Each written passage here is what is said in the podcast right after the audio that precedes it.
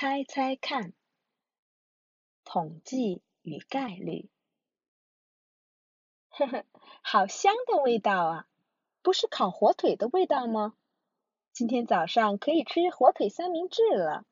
妈妈昨天好像买了面包，肯定没错。今天我也是以猜猜看来开始新的一天。猜猜看是我最喜欢的游戏。那看看我猜的对不对吧？等一下，昨天妈妈只买了面包吗？菜篮子里好像还有紫菜和蟹棒。那么今天早上就可以做紫菜包饭了。紫菜包饭、三明治，肯定是这两个中的一个。我们家的早餐主要是三明治，只有星期六和星期日是紫菜包饭。今天是星期五，所以三明治比紫菜包饭的可能性大。火腿三明治就是这个。开饭了！哇，真的是三明治！妈妈，谢谢你，我真的很喜欢三明治。妈妈，看到我的笛子了吗？哎呀，姐姐又开始了。每天早上，姐姐都为找东西而忙碌，肯定还会把什么东西落下。别忘了，一定要拿雨伞，一会儿可能会下雨。不知道有没有听到妈妈的话？姐姐急急忙忙的跑向了大门。敏珠，你也把雨伞拿着吧。现在没下雨啊。天气预报说今天下雨的概率是百分之七十。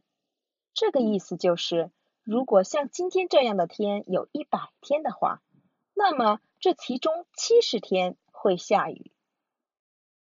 概率是指事情发生的可能性。通过概率，我们可以预测未来的事情。要是一百天中有七十天下雨的话，那么不就是说下雨的天数要比不下雨的天数多吗？那一定要拿着雨伞，索性把靴子也穿上吧。可是姐姐没有拿雨伞，我就知道会这样，他总是丢三落四的。今天幼儿园在院子里做买东西的游戏，我们全都从老师那里拿到了十元的玩具硬币。我到这家店望望，那家店看看，在娃娃店里看到了一个很喜欢的娃娃，但是买娃娃的孩子很多，要排队等着。要是谁先买了这个娃娃怎么办呢？我心里很是忐忑不安。前面站队的朋友们好像都只在看娃娃。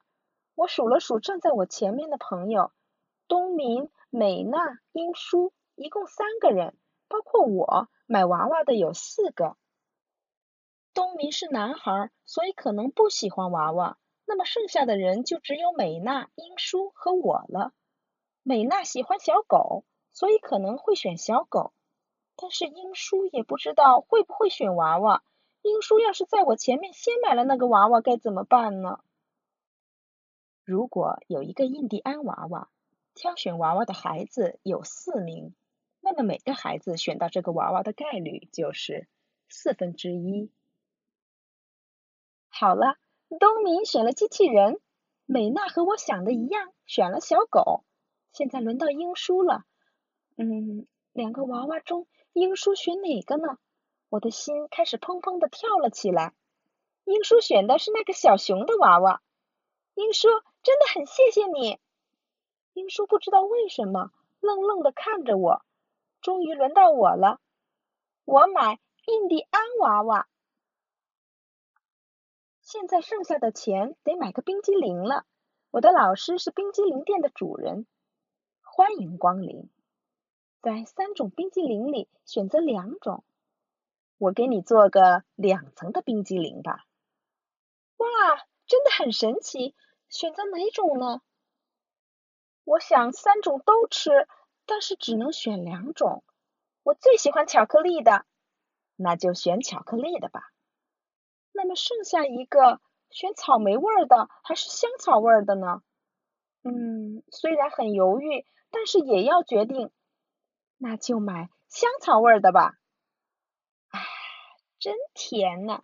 今天的买东西游戏真有意思，买了我喜欢的娃娃，也吃了喜欢的冰激凌。幼儿园放学以后，往家走的路上，雨点开始噼里啪啦的落下来，我得赶紧把雨伞打开。带着雨伞真好，穿着靴子，伴着哗哗的水声，愉快的走着。妈妈，我回来了！我大声的叫着妈妈。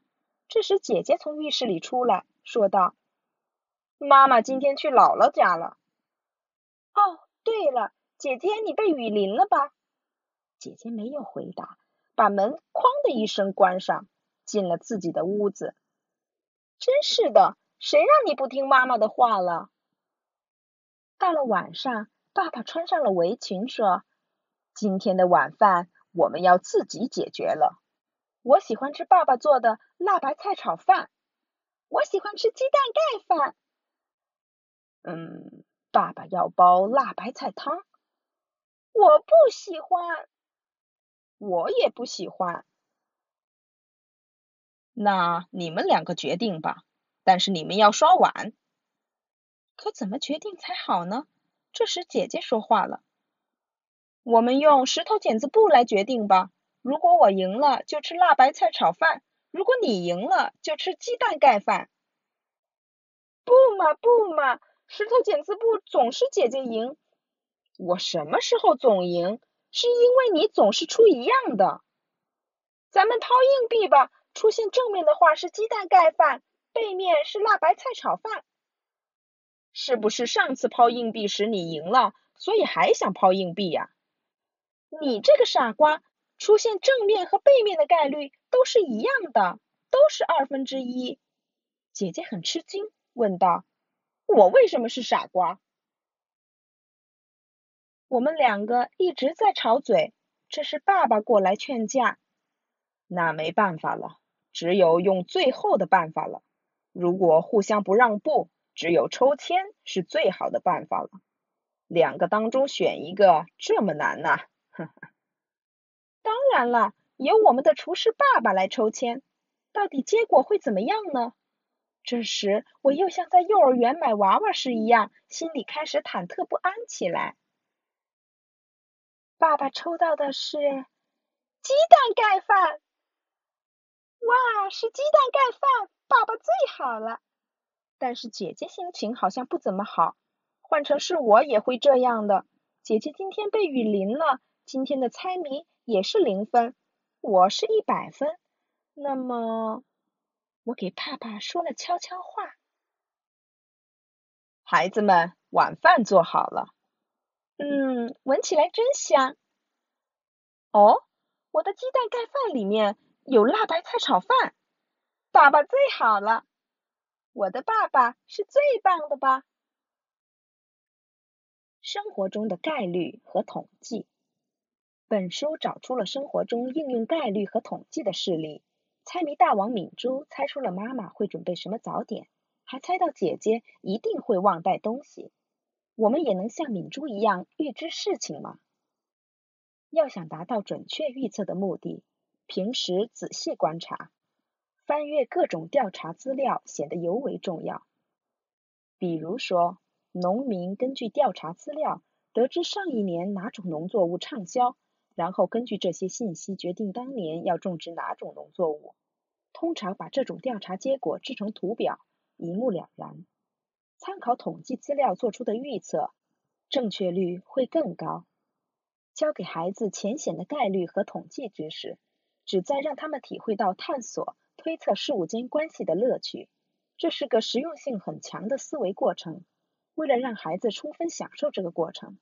可以向孩子提一些刺激他们好奇心的问题，同时要让孩子认识到，虽然感觉概率和统计很难，但事实上它与我们的生活息息相关，在了解过去和现在、筹划未来方面起着重要的作用。